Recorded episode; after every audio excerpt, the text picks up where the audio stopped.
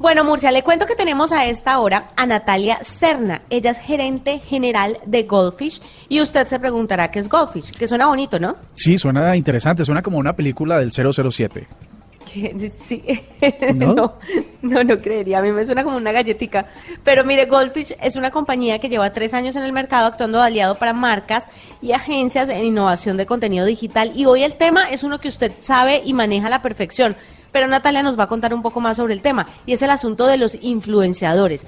Tan importante según usted, Moore, son los influenciadores hoy en día. ¿Qué tan, qué tan efectivos son? Yo creo que son aún muy efectivos en términos de convencer a las marcas de, de, generar una estrategia. Ahora, no sé si son tan efectivos a la hora de que los consumidores aprueben y compren. Yo tengo algunas dudas con eso todavía. Pues bueno, Natalia nos va a aclarar un poquito de eso. Natalia, bienvenida a la nube.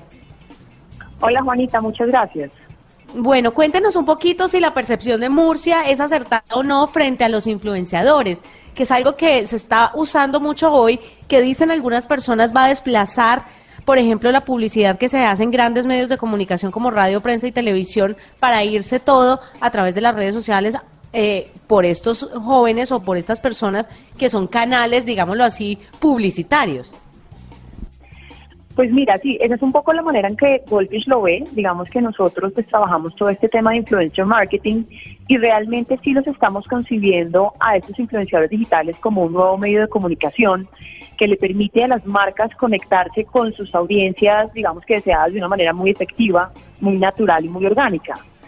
Realmente lo que estamos viendo con todo este tema del influencer marketing es que le permite a las marcas pues varias cosas. La primera de ellas es que se logra un alto nivel de segmentación según el target que tenga cada una de las marcas.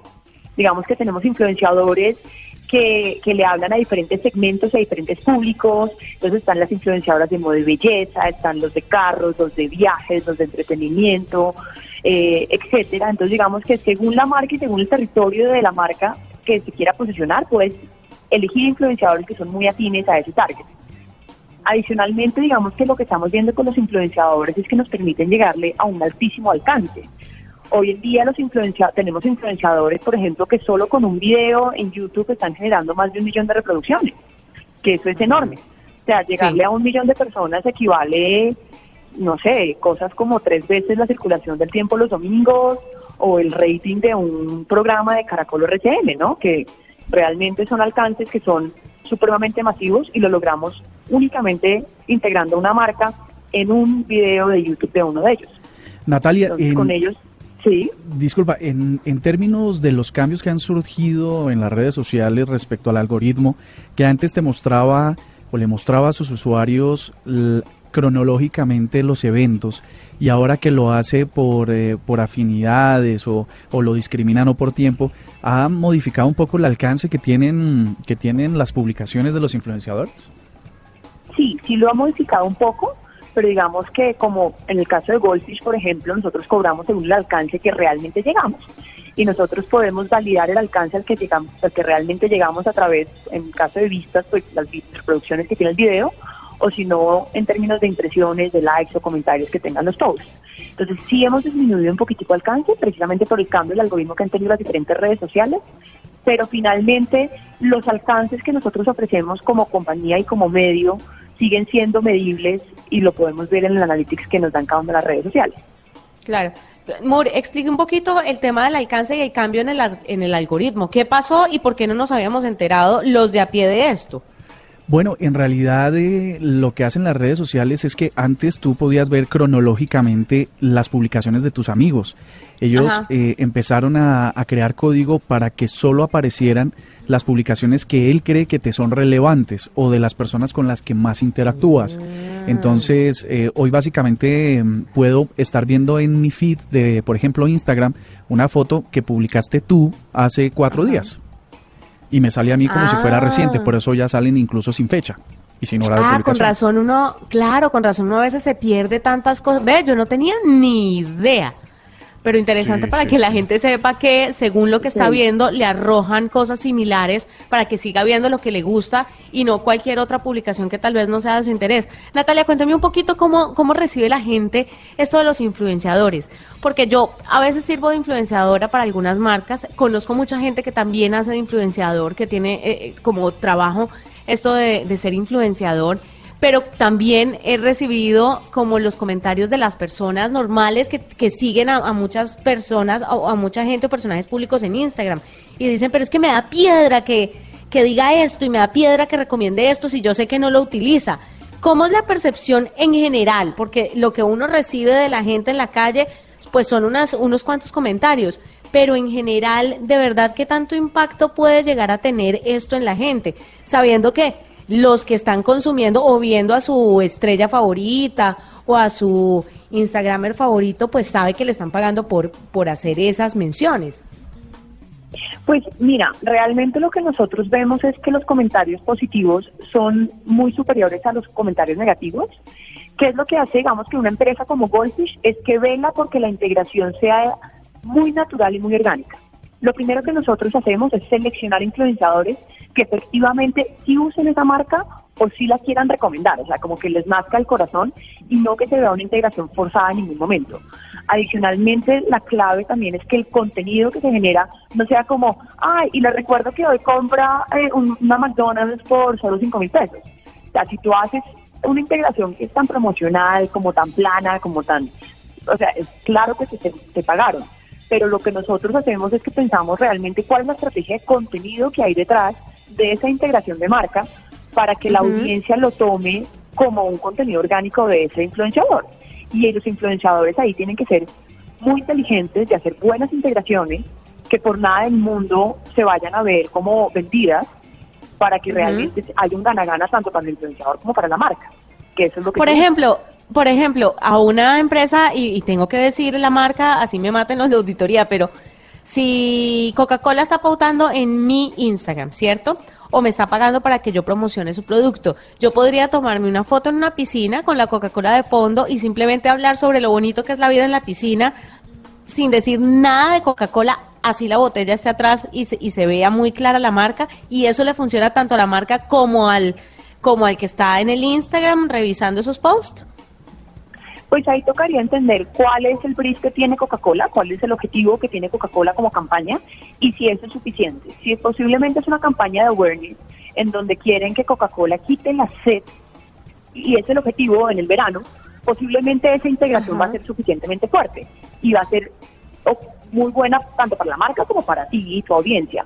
Pero de pronto el objetivo que tiene Coca-Cola no es ese y necesita comunicar alguna otra cosa. Entonces hay que pensar la manera creativa en la que Coca-Cola logra cumplir con sus objetivos de mercadeo a través de su publicación. Y esa es como la magia realmente del influencer marketing que hay, hay, una, hay una cosa que, que, llama poderosamente la atención y es si, si la gente ya no se está dando cuenta que le están ofreciendo o, tratando de introducir información orgánica eh, y, de pronto la rechace también de forma subconsciente. Lo otro, lo otro que quería eh, puntualizar es hay, un, hay una persona que es muy relevante, pero tiene poquitos seguidores, digamos, eh, eh, de carros y tiene 3.000 seguidores. Tiene un grupo, un segmento muy definido eh, dentro de su grupo de seguidores y, hay otro que tiene 10.000 que pueden ser pagos o tiene 100.000 y algunos pagos. ¿Cómo hace Goldfish para poder reinterpretar ese tipo de cosas y ofrecerle en realidad efecto concreto a una marca, por ejemplo? Pues mira, lo que nosotros tratamos de entender realmente es, bueno, que primero, ¿quién es la marca? ¿En qué territorio se quiere mover? ¿Y qué tipo de influenciadores le van a funcionar? También lo que buscamos es, bueno, ¿qué alcance está buscando la marca? Una marca como posiblemente Coca-Cola quiere llegarle en la campaña de influenciadores a 3 millones de personas. Entonces, si estamos buscando 3 millones de personas, yo a través de microinfluencers llegar a 3 millones de personas va a ser muy difícil. Pero si la marca, por ejemplo, es un auto de lujo, yo no, primero no tengo influenciadores tan masivos y segundo, pues sé que yo posiblemente con el influenciador de carros, que tiene 3.000 seguidores, puede que el 10% de sus usuarios estén mucho más interesados en esa marca de lujo de carros que si le llega a otro que le llega a un millón de personas que no les interesa ese auto de lujo, no tienen cómo comprarlo ni nada.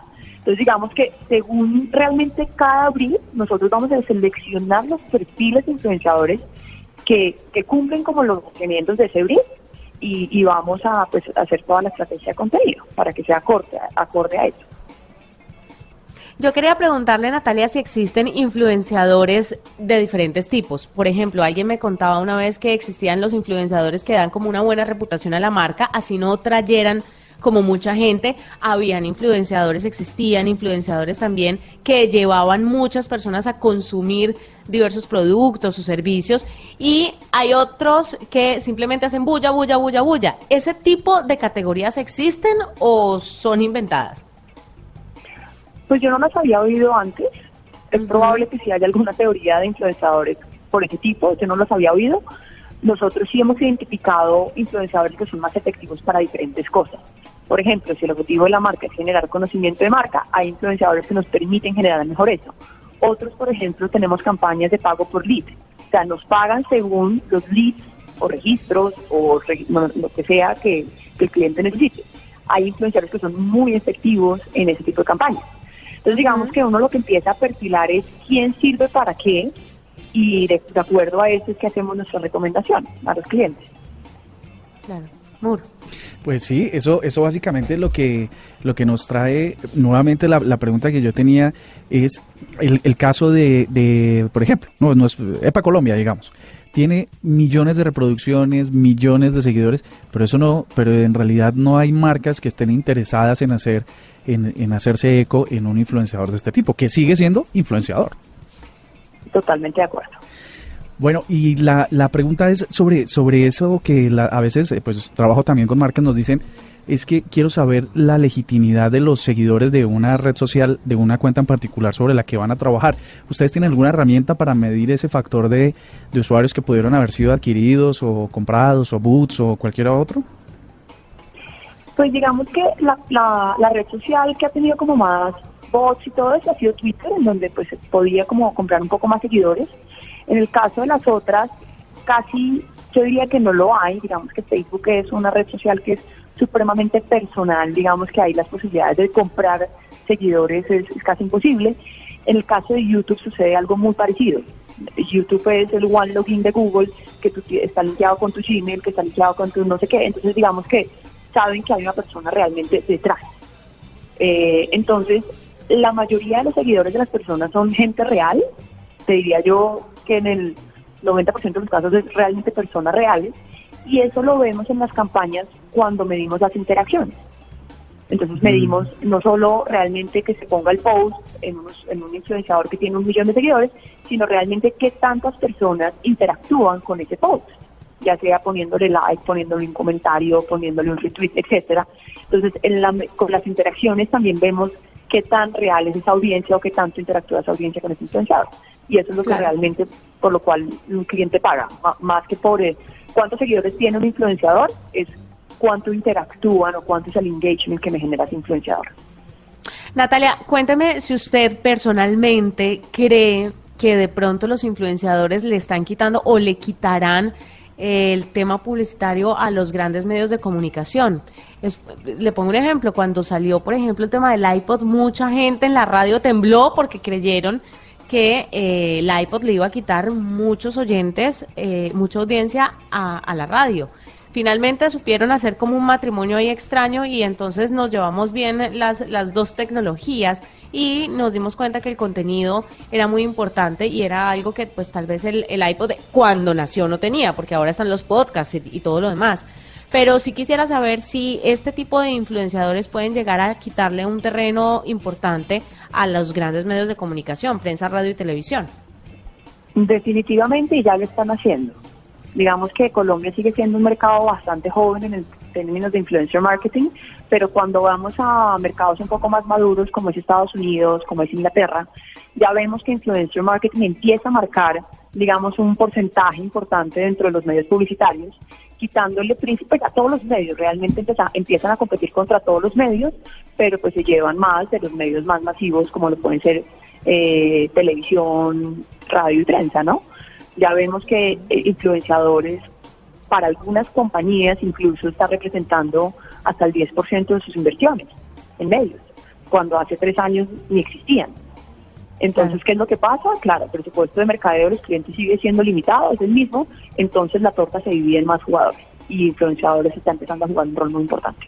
¿Sabes qué me preocupa? Y esto es una, una moraleja. Pues no me preocupa porque ¿Nuestro trabajo? nos tenemos que ir moldeando, pero yo desde el lado de, las, de, de un publisher como, como es Caracol Televisión y Blue Radio, lo que vemos es que se modifican esos presupuestos a favor de estas nuevas maneras de llegar a las personas, pero no se reasignan recursos, es decir, se eliminan recursos de los medios analógicos o análogos y luego no llegan a, efectivamente a todas las posibilidades digitales. Entonces, es un riesgo y una adaptación que seguramente pronto sabremos a dónde va a parar.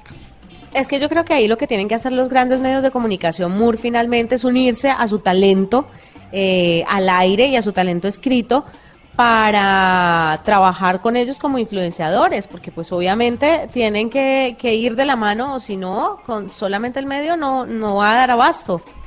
Pues digo yo, ¿no cree usted? Sí, eso es cierto que trabajar más cerca. Pues es Natalia, Natalia Serna, gerente general de Goldfish, que nos acompañó hoy hablándonos sobre el tema de los influenciadores. Muchísimas gracias, es un tema muy interesante, es un tema que tiene mucho para hablar, pero se nos acaba el tiempo, así que en otras ocasiones estaremos contactándonos con usted, Natalia, para que nos cuente un poquito más sobre esto que para el público de la nube es apasionante y sobre todo para quitar el estigma de que es malo que la gente haga publicidad a través de sus redes sociales. Es tan válido como el que ve un programa y se aguanta los comerciales, o el que abre una revista y se encuentra una publicidad de carros y se ve qué tan chévere este carro nuevo que salió. Es la misma cosa, tenemos que quitarle el estigma a los influenciadores definitivamente. Totalmente, totalmente, y los influenciadores lo que vienen es creciendo y yo creo que vienen para quedarse. Entonces, definitivamente es un tema que va a coger mucho auge en los próximos años. Muchísimas pues gracias por estar con nosotros, por Invitarme y cuando mm, quieran que sigamos hablando del tema, con mucho gusto nos volvemos a conectar.